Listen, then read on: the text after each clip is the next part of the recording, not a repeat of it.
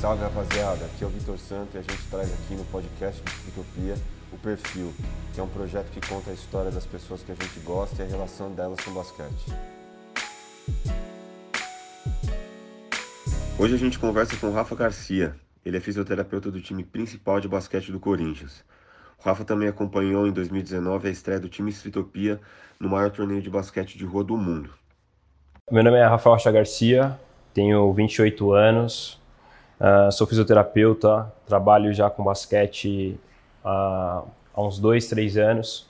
Como, é, em que momento da sua vida você encontrou o basquete? E como isso aconteceu? Ah, se foi através de alguém, você quis, você viu alguma coisa que você falou, tá. puta, eu quero, quero saber como funciona. Não necessariamente o basquete, mas o esporte, uhum. já que você atua. Cara, uh, o basquete uma questão muito, muito indireta para mim e até muito engraçada, porque eu nunca joguei basquete, nunca joguei um jogo oficial e enfim. Hum. Uh, mas eu lembro de algumas memórias assim de pequena infância eu tenho uma foto, acho que eu tinha dois anos, que eu tô com meu irmão, e tem uma bola de basquete na foto, que para mim nunca fez sentido, essa, essa bola de basquete. por quê? Tipo, por que, que eu ganhei a bola de basquete? Ela tava russa ali? Tava... tava... ali, tava ali do lado, e tava bem no cantinho da foto, não era nem pra ter saído. Oh. E, depois de muito tempo eu lembro de, de, algumas questões ali, quando eu tinha, sei lá, uns oito anos, que eu tinha muito boneco do Jordan, por causa do, do filme, mas eu nem sabia que era o Jordan, eu gostava mais do Pernalonga. Então eu lembro que eu tinha tipo três, quatro bonecos do Jordan, que eu brincava com aqueles bonecos, mas também o basquete não fazia sentido para mim, né?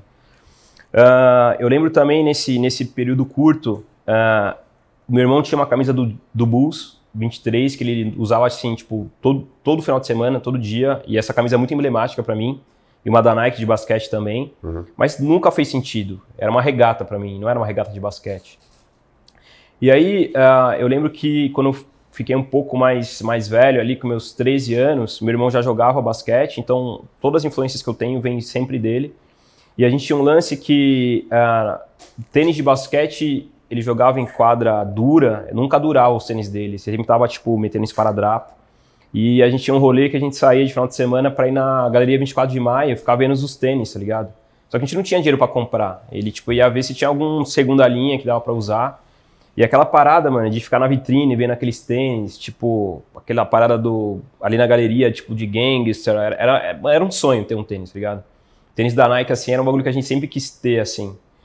Então, a gente ficava vendo aquilo e aquilo para mim marcou muito, assim, essa parada de cultura de rua e tudo mais, ver os caras que não jogavam, um tênis de basquete com uma calça jeans diferente. Então, o basquete começou a entrar nesse sentido para mim. Depois, quando eu fiquei mais velho, o basquete ele tem uma, uma parada muito ruim para mim, porque meu irmão, é, ele dominava o controle da TV, tá ligado? Era basquete 24 horas. Eu odiava aquilo, mano. Aquela coisa de irmão mais novo, mais velho, de querer tomar o controle da TV. Uhum. Tipo, ele tomava e ficava vendo coque, coque contra Franca lá o final de semana todo. Ficava louco com aquilo. Então o basquete, no primeiro momento, eu não gostava de ver jogo, mano. Não gostava, não curtia. Assim, pô, tá uma preguiça. Não... Porra, toda hora ele quer pegar o controle da TV, eu ficava vendo uhum. esses caras. E o basquete, eu tinha até uma, uma aversão. E aí depois, o, o que eu lembro, uh, o Lakers do Kobe, do Shaq, tipo assim, eu não, eu não lembro tecnicamente, falar pra você, puta, eu vi um jogo e tudo mais, mas tinha uma parada do videogame, eu gostava de jogar com Kobe, com Shaq no videogame, e aquilo me, me chamava atenção, né? E é louco que eu acho que é, um ano e meio atrás, tu, todos esses fatores da minha vida, essas cadeias, eles se juntaram numa parada só, quando eu consegui é, trabalhar na fisioterapia esportiva com basquete. E o basquete foi meio que juntou tudo e tudo fez sentido, assim. Foi muito engraçado, assim. E isso aconteceu naturalmente? Naturalmente, indo, mano. Foi indo, de repente, eu tava no Corinthians, tava pelo basquete, era um sonho trabalhar lá, e o basquete me proporcionou isso. Uhum. E a partir daí eu comecei a entender o jogo, comecei a respeitar mais as coisas, assim, que envolvem o basquete. E aí eu consigo hoje parar, trocar essa ideia com você e ver que tudo isso começa a fazer sentido, tá ligado? Tudo costurou numa parada só. Se marcar tava escrito, tá? Mano, eu acho. Eu acho que tá muito escrito. E é, desde quando você começou até você se envolver mais com o esporte, com o basquete no caso, quem que se transformou, quem que foi sua inspiração ou quem se transformou numa inspiração? Cara, foi meu irmão. Tudo que envolve basquete assim que eu tenho de lembrança tem relação com ele. Relação tipo de ele me levar para jogar bola ficar na quadra do lado jogando sozinho muitas vezes. Uhum. Ah, eu tenho uma lembrança também de um time que ele montou, que, mano, ele tinha um uniforme amarelo Um uniforme muito vagabundo. Onde era isso? Lá em Osasco. É, e aí ele conseguiu um patrocínio do cara de imobiliário, chama Belarmino. Era Bela, é Belarmino Imobiliário, era um uniforme amarelo muito feio. O uniforme é tão feio que eu lembro até hoje. Os caras jogavam aquele uniforme, ele montou um time, eu lembro de torcer muito para esse time. Uh, e aí, então, meu irmão foi todas essas referências, porque por causa dele, tipo, depois eu conheci o Andy One, que também ele via direto e eu ficava fascinado com aquela parada. Ficava fascinado, hot sauce, aquela, nossa, eu, aquela você loucura. Você lembra quando vieram pro Brasil? Você chegou a Cara, não, não fui ver eles. Mas você lembra? Lembro, lembro. Lembro da, da linha dos caras e toda aquela parada com a bola, aquela loucura. Isso eu lembro também, faz parte muito forte da, da, da minha infância ali. E toda a referência que eu tenho de basquete é dele. E aí, obviamente, que depois que eu comecei a conhecer mais o esporte, aí você, você acaba tendo alguns ídolos, né? Então, tipo, uh, Michael Jordan é o Michael Jordan, então, tipo, Michael Jordan em basquete.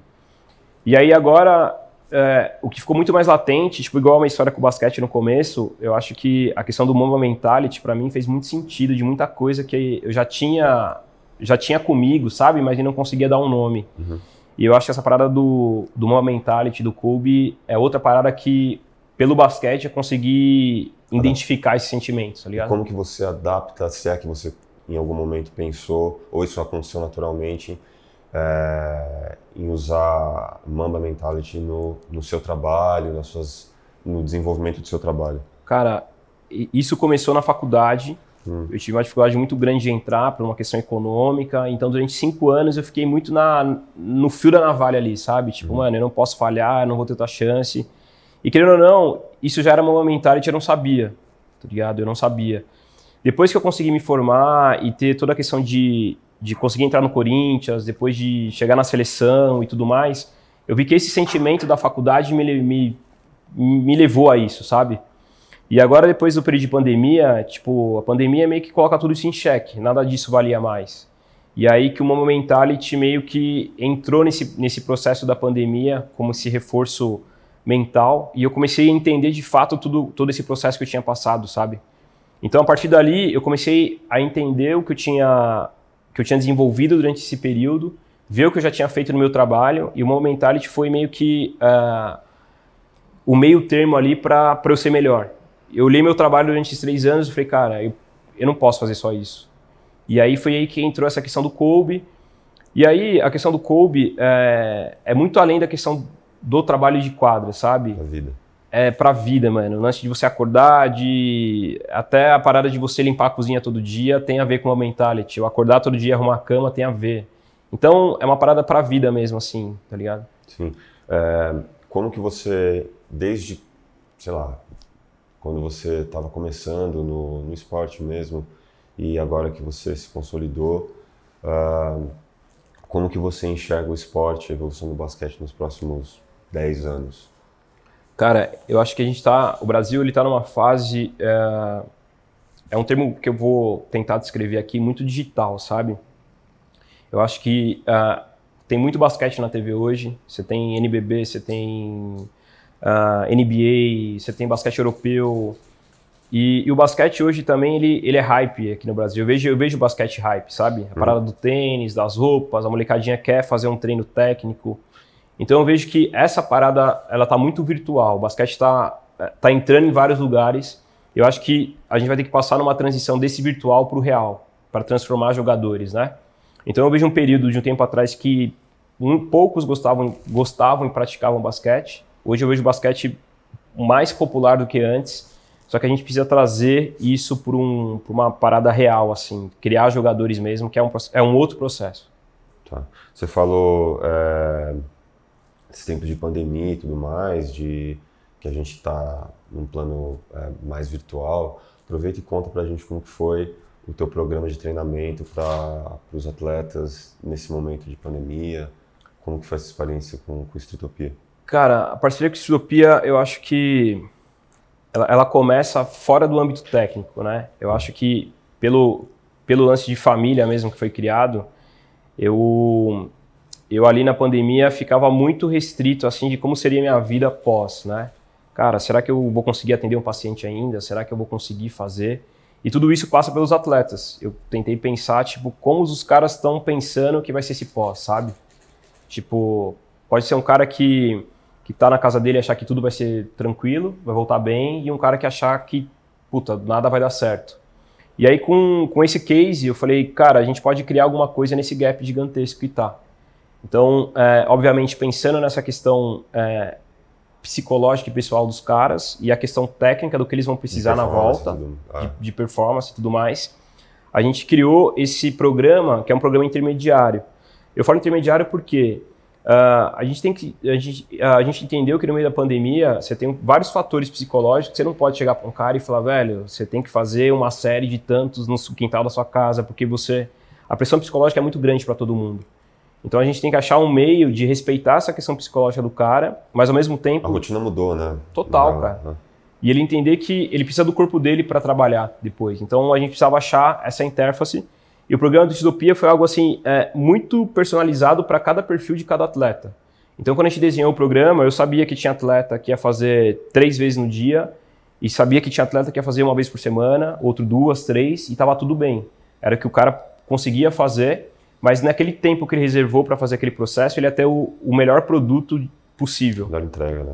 Então, é, essa, essa pequena, é, esses pequenos momentos de cuidado são cuidados extremamente especializados que agora na volta, esses pequenos cuidados eles fazem diferença. E qual que foi o resultado disso?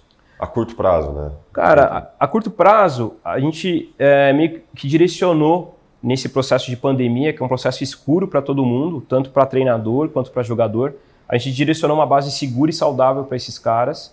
Então, é, diretamente no trabalho de pré-temporada, eu atuei junto ali com o preparador, dando um ajuste aqui, outro ali, para o cara ter esse direcionamento. E outro processo também que, que foi muito importante dentro desse projeto todo é do cara se manter em movimento, dele se manter ativo. Que agora, nesse processo de volta, é, como a gente tem pouco tempo para voltar à temporada oficial, qualquer coisa que você faz, que você fez jamais e fez de uma maneira direcionada, ela vai te dar um trunfo na frente no campeonato, entende?